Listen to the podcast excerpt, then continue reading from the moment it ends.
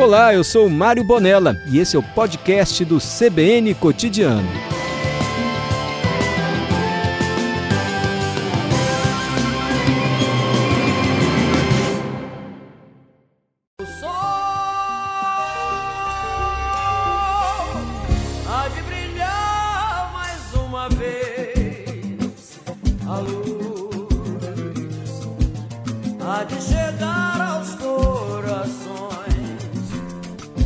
Solar nos fornece energia que podemos usar na nossa empresa, caso você tenha uma, na nossa casa, tem que instalar os painéis no telhado da casa. Cresceu em 2 mil por cento a instalação desses painéis. Eu não tenho período, mas houve um crescimento de 2 mil por cento, dados do Ministério de Minas e Energia. Eu vou ouvir agora o Vitor Romero, ele é coordenador estadual da Associação Brasileira de Energia Solar Fotovoltaica. Vitor, obrigado. Eu sei que você está nos aguardando e já tem um bom tempo. Muito agradecido por confiar aqui na Rádio CBN e conversar conosco.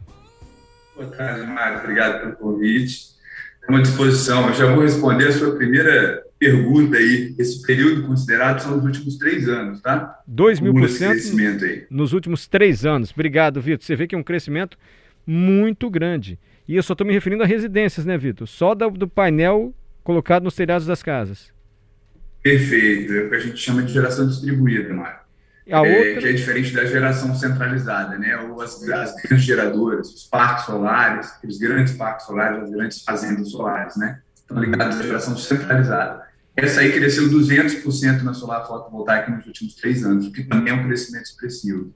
Vitor, e é um crescimento que mostra um caminho sem volta? Cada vez mais nós vamos usar essa energia?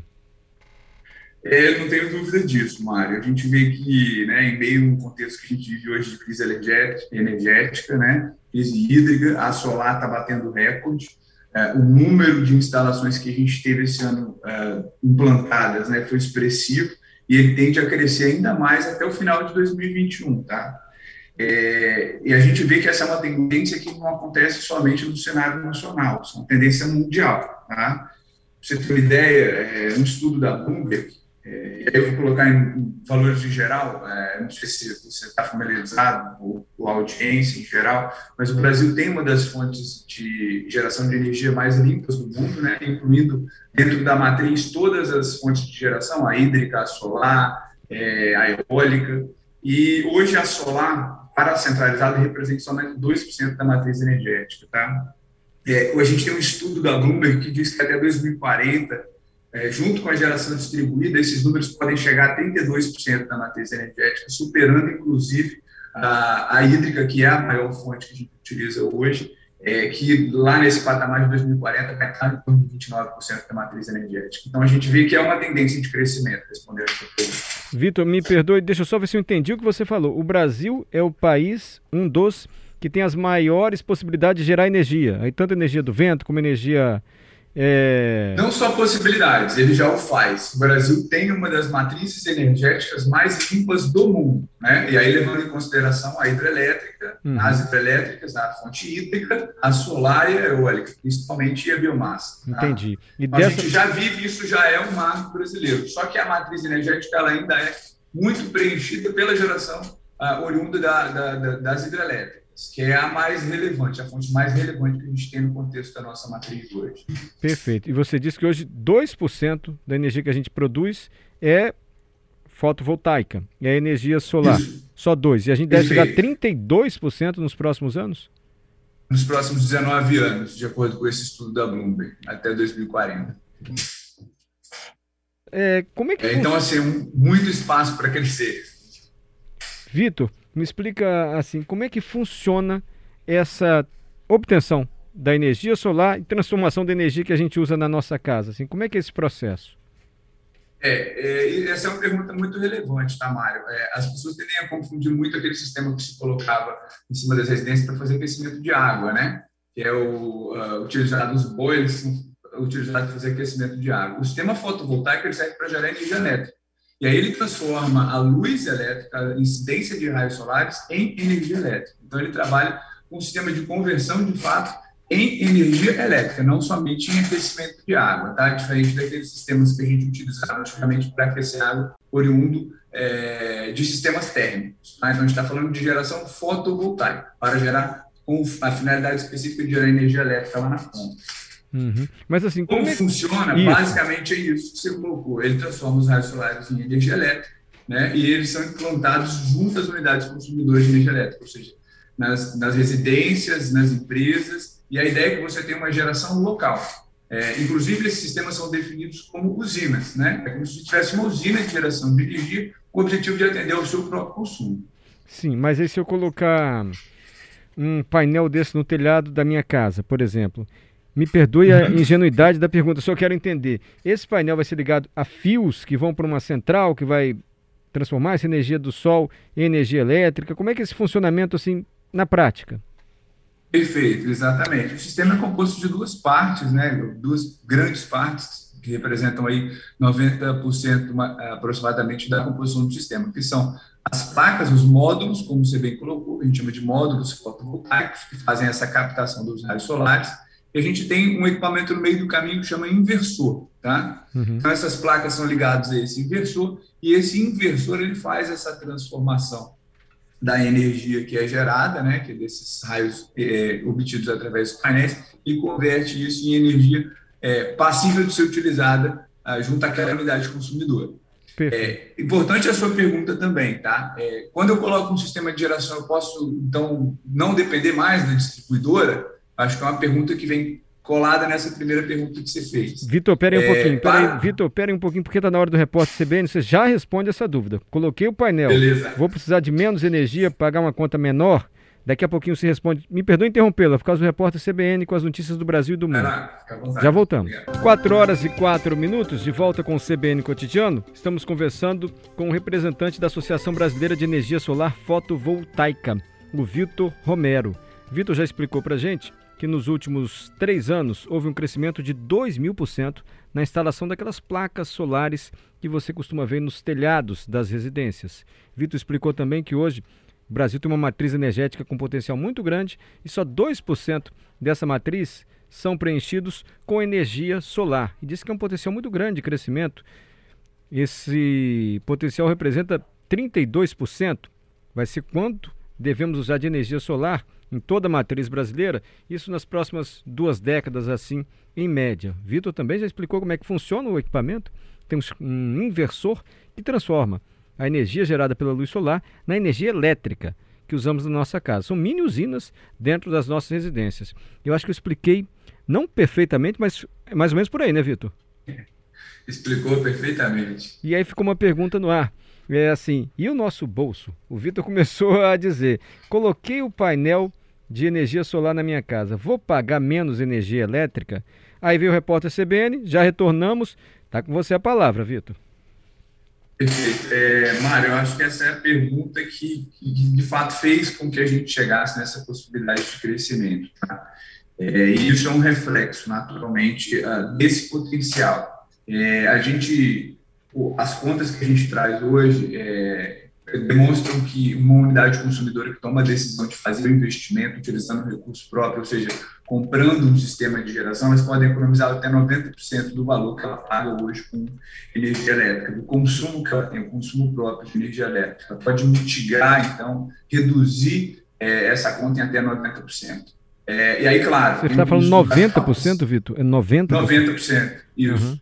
Ela pode reduzir a aproximadamente 10% do valor residual que seria o custo de disponibilidade, ou numa linguagem mais simples, seria o consumo mínimo que você precisa manter junto à distribuidora. Por que isso, Mário?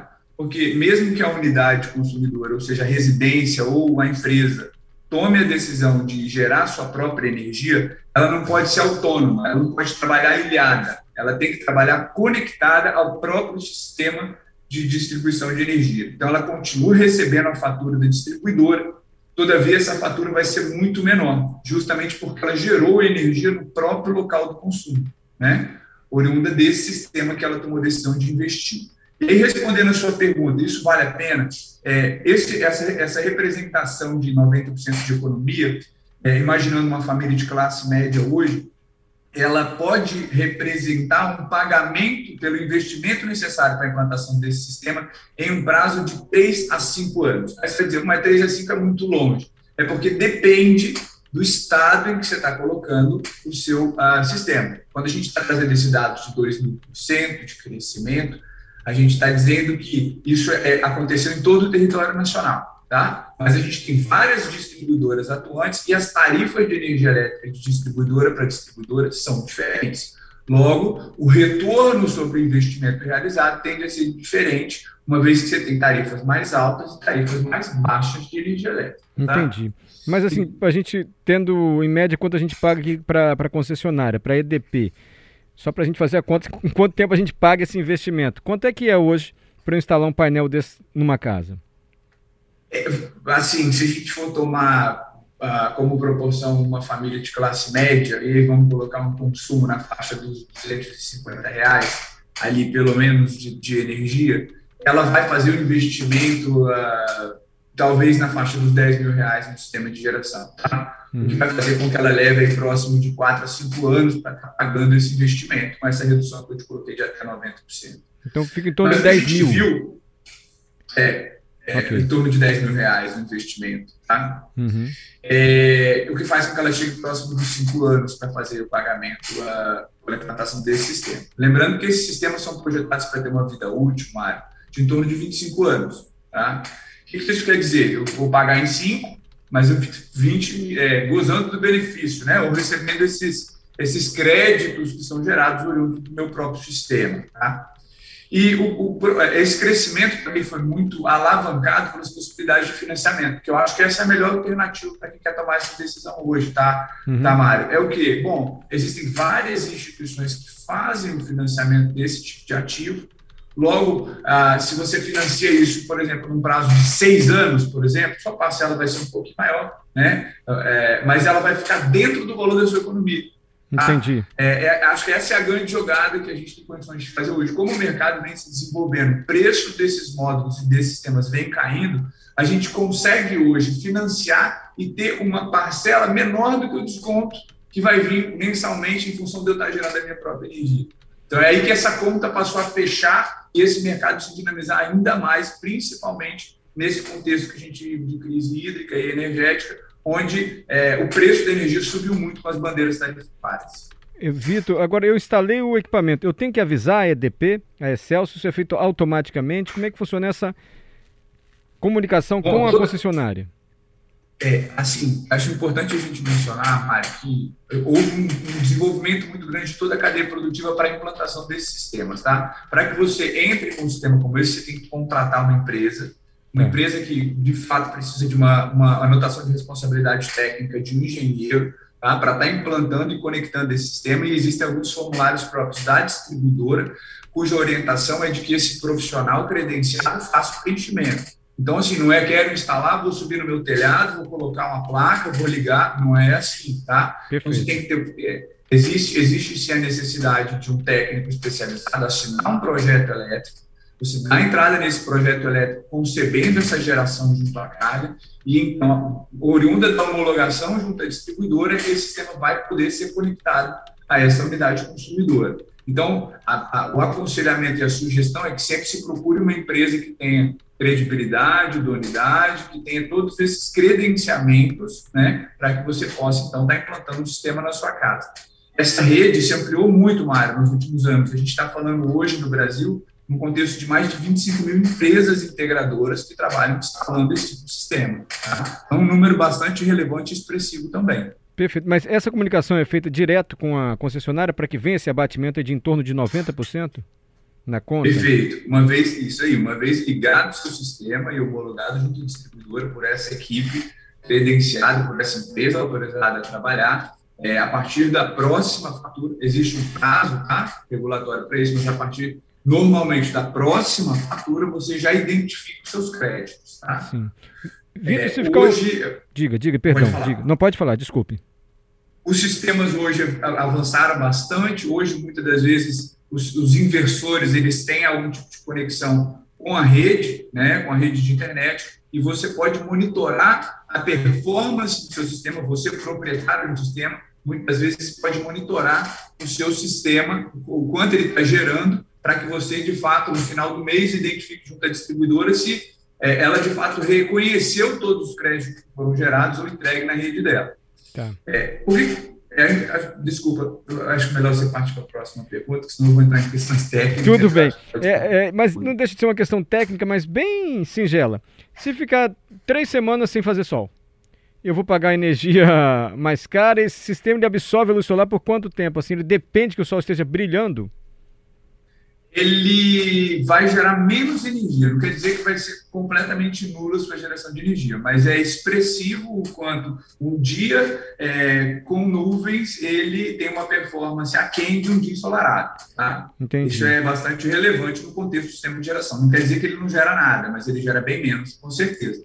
É, e a gente, é, os sistemas, inclusive, quando são dimensionados, eles levam em consideração o seu consumo médio e o histórico de geração ou o potencial de geração médio, dadas as propriedades climáticas do local onde você está colocando o sistema. Se chove muito, é, mesmo o sistema tem condição de gerar menos em lugares onde você tem dias mais ensolarados. Então, é, é importante levar isso em consideração também. Vitor, perguntas de ouvinte para a gente encerrando aqui. O Maurício, eu tenho geração própria.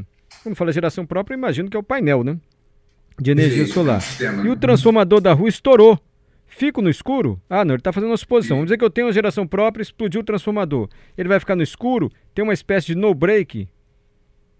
Não tem, Mário. É, como eu disse, a unidade consumidora não pode trabalhar ilhada. Se cair a rede da rua, cai a, a rede da unidade consumidora também. Tá? O sistema desliga automaticamente, ele não pode trabalhar ilhado. Ele tem um sistema de proteção onde ele identifica que se não tiver conexão com a rua, ah, o sistema da unidade consumidora cai todinho, a não ser que você tenha ah, um banco de baterias associados, que é uma nova tendência que a gente vive hoje junto ao sistema de geração própria. Tá? Você associar o seu sistema de geração a um banco de baterias que poderiam funcionar como no break, mas em geral hoje quando se implementa um sistema solar fotovoltaico, você está falando de um sistema de geração o qual trabalha ilhado e que se cai a rede da rua você fica sem luz também.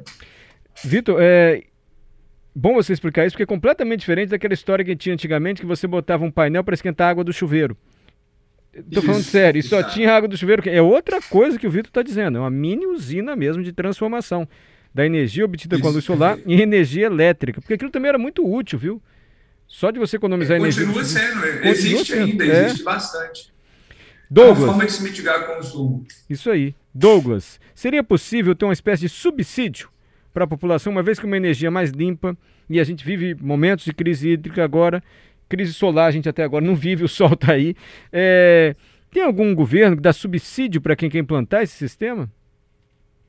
É, então, eu acho que é importantíssima essa pergunta. A gente vive hoje, uh, num contexto regulatório, algumas discussões a nível de de Câmara Federal, a nível de contexto estadual também, um programa que chama Programa Gerar, buscando incentivos para essa cadeia, mas ela chegou até aqui sem incentivos, tá? É, isso é importante ser dito. É claro que a gente precisa trabalhar esses mecanismos, mas a gente está falando de um, uh, um ambiente muito regulado, que é o ambiente elétrico, né, que demanda de fato, a gente tem aprovações de leis e normas técnicas, uma série de questões também relacionadas à operação das distribuidoras, que são operações de concessão, né, com cunho de serviço público. Então, Sim. tem uma série de questões e lacunas que precisam ser preenchidas para a gente avançar. Tá? É, a gente tem iniciativas que, se, que se, é, estão se organizando e se estruturando para avançar com essa questão dos incentivos, a gente carece disso, e se a gente tivesse, é, não tenho dúvida de que o número seria ainda mais expressivo do que é hoje, tá? mas a gente, a princípio, não tem. A gente tem algumas modalidades que podem vir a ser, a gente tem questões não respondidas a contento no ambiente regulatório, mas a gente precisa continuar trabalhando à frente disso. Então, assim, vou, vou tentar fazer uma analogia para responder a pergunta do Douglas, tá, uh, Mário? É, se a gente estiver correndo uma maratona, a gente deve estar no quilômetro 3 ou 4 ainda, tá, desse mercado. Então, a uhum. gente precisa resolver muita coisa. Ele está muito no início, é muito embrionária a sua atuação, a gente precisa resolver muitas coisas para chegar no cenário ideal. É, mas o, o contexto que a gente vive hoje, sem dúvida, demanda uma alternativa. Né? A gente está vendo a crise hídrica, o quanto ela tem afetado o custo da energia com o despacho das térmicas, então a gente precisa se correr com isso, principalmente nesse momento, para que a gente tenha é, ainda mais possibilidade de avanço nesse setor, nesse segmento. Deixa eu agradecer ao Vitor Romero, coordenador estadual da Associação Brasileira de Energia Solar Fotovoltaica, pelas explicações. Vitor, muito agradecido, viu? Eu vou resumir aqui o que você disse. Olha, em torno de 10 mil para instalar, em cinco anos, em média, esse investimento já está pago. É uma energia limpa, é uma mini usina dentro da sua casa e é um mercado em ascensão, assim, eu vou dizer quase exponencial porque se a gente olhar que cresceu 2 mil por cento nos últimos três anos. Obrigado, Vitor, pela participação, viu?